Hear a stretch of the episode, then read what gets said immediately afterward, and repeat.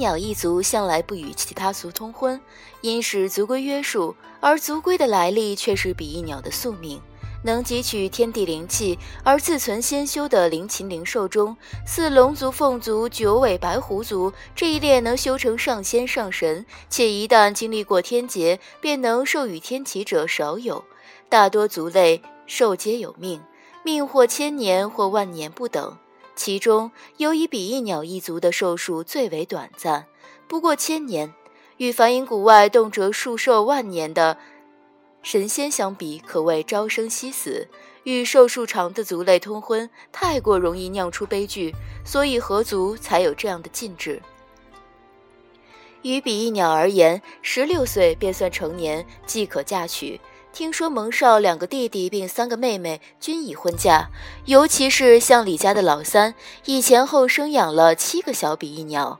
但比老三早出娘胎近二十多年的蒙少，至今为何仍是光棍一条？凤九同小烟饭后屡次就这个问题切磋，未有答案。是以今日二人双双将耳朵竖得笔直，等着节律郡主点化。节律郡主续喝了一口暖茶，清了清嗓子，讲起七十年前一位翩翩少年郎邂逅一位妙龄少女后，茶饭不思，相思成疾，非亲不娶，以至于一条光棍打到现在的一桩旧事。据说少女当年正是以长胜将军并乘着长胜将军的瓦罐相赠少年，内向的少年回乡后，日日睹物思人，聊以苟活。自然，当日的内向少年郎就是今日梵音谷中风姿翩翩的蒙少。蒙少日日瞅着强盛将军和长胜将军的瓦罐，思念昔日赠他词里的少女。长胜将军与蒙少异于凡人间男女传情的于艳锦。长胜将军今日先去，蒙少今后何以寄托情思？何以怀念当年少女的音容相貌？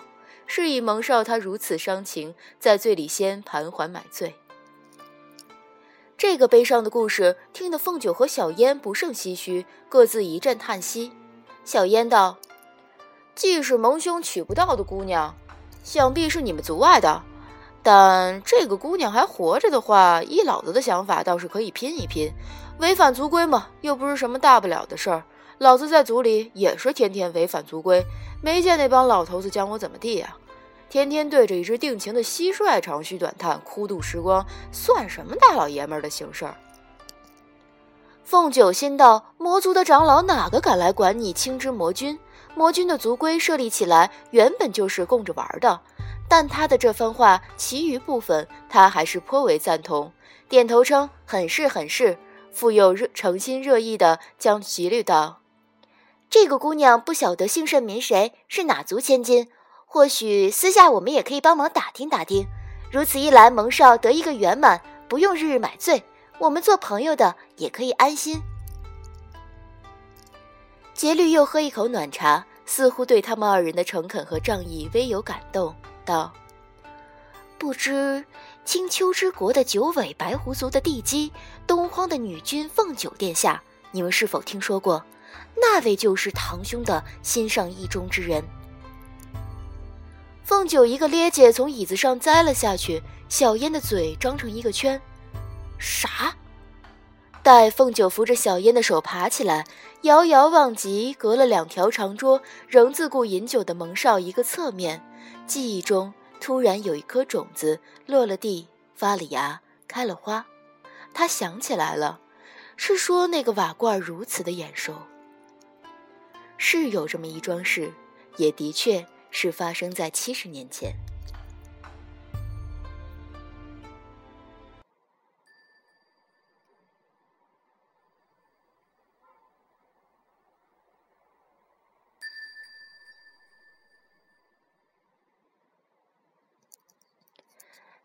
七十年前。折颜上神的一位忘年故交来十里桃林拜会他，碰巧遇上来此采桃的凤九，为他的仙衣白丝所倾倒，一见中了情。折颜上神这位忘年的故交，乃是山神之主，司掌三千大千世界数十亿凡世的百亿河山，常居于北荒之地林霭重重的知月仙山，尊讳称一声苍夷神君。苍夷神君非是上古神族的世家出身，做到高位的山神，乃是凭的数万年来一力打拼，因此折颜很看得上。因此，哲言很看得上他，评价他是大洪荒时代之后立出的晚辈中的翘楚，且在翘楚中还要占一个拔尖。苍夷神君为人果决，桥上奉酒之后，并没有迂回，十分坦荡地请求折颜上神走青丘一趟，替他说媒。折颜应承了。没有想到，苍夷数万载筑凡世山河掌声的功业，和他这份直率坦荡，立刻博得了凤九他老子白毅的欢心。白毅自凤九承袭东荒的君位后，手边头一等大事，便是想为他找个厉害的夫婿，以巩固君位。一双老眼阅尽千帆，大浪淘沙筛尽迢迢，才相中了苍夷。但于这桩亲事，凤九却很不满意。虽奋力反抗之，奈何对方是他老爹，他自然力不能敌。待知月山的迎亲队伍开进青丘时，还是被他老爹绑进了八抬大轿，送上了曲折的迎亲路。苍夷神君其实在凡间处理一样一起要事，来迎亲的是他手底下一员猛将。凤九从轿帘缝中望了一眼，这远比他至少高出六尺的猛将。感觉打不过他，路上还是乖觉些，待轿子抬到神宫中再起事为好。届时将神宫闹得鸡犬不宁，好闹得他不愿下嫁苍夷之事，天上天下皆知。看他老头还逼不逼得成腾？他这么一打算，心思立刻放宽，前往知月山的途中十分配合，坐在轿中分外悠然。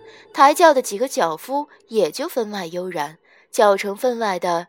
不到半天，已到达知月山的山脚。长队如蛇蜿蜒行进山门，忽听得轿外一声惨呼。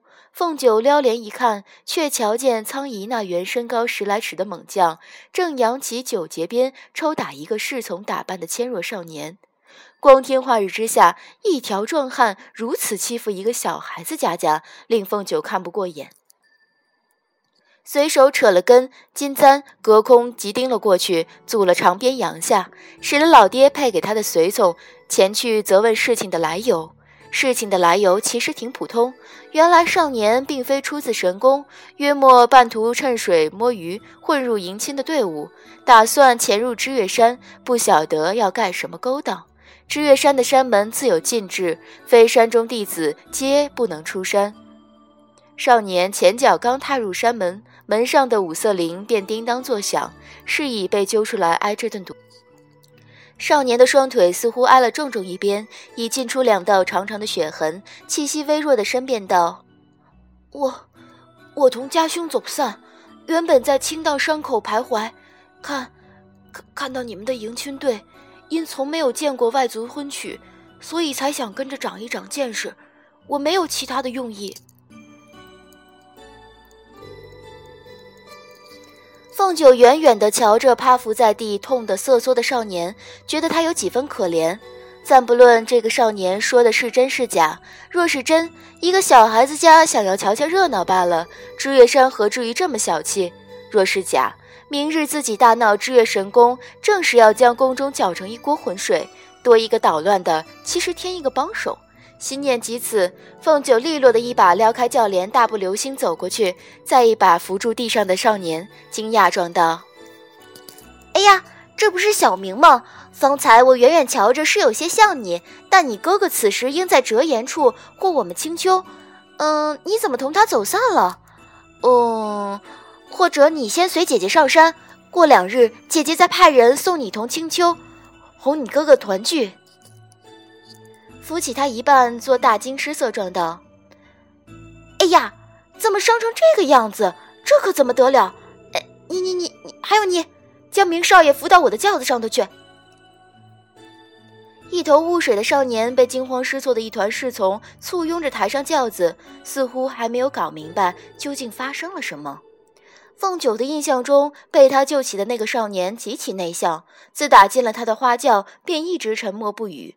因他的双腿乃神兵所伤，只能挨着疼，直直到进入知月神宫中拿到止疼的药粉，再进行包扎予以救治。他看他咬牙忍得艰难，捣鼓半天，从袖筒中找出小叔送他的一截封了只红头的蟋蟀竹筒。少年人喜欢逗蟋蟀，有个什么玩意儿事物转移他的注意力，兴许能减轻他腿上一两分疼痛。他随手变化一只瓦罐，将蟋蟀从竹筒中倒出来，又凭空变化出另一只威风凛凛的大青头，同红头的这只在瓦罐中两相争斗。少年被吸引，垂头瞪圆了眼睛观其胜负。凤九见少年果然爱这个，索性将瓦罐并罐中的蟋蟀一起送给了他。他拯救他的动机不纯，心中未有歉疚，赠他的这个玩意儿也算聊表补偿。少年微红着脸接过，道了声谢，抬头瞟了他一眼，又立刻低头。姑娘这么帮我，日后我一定报答姑娘。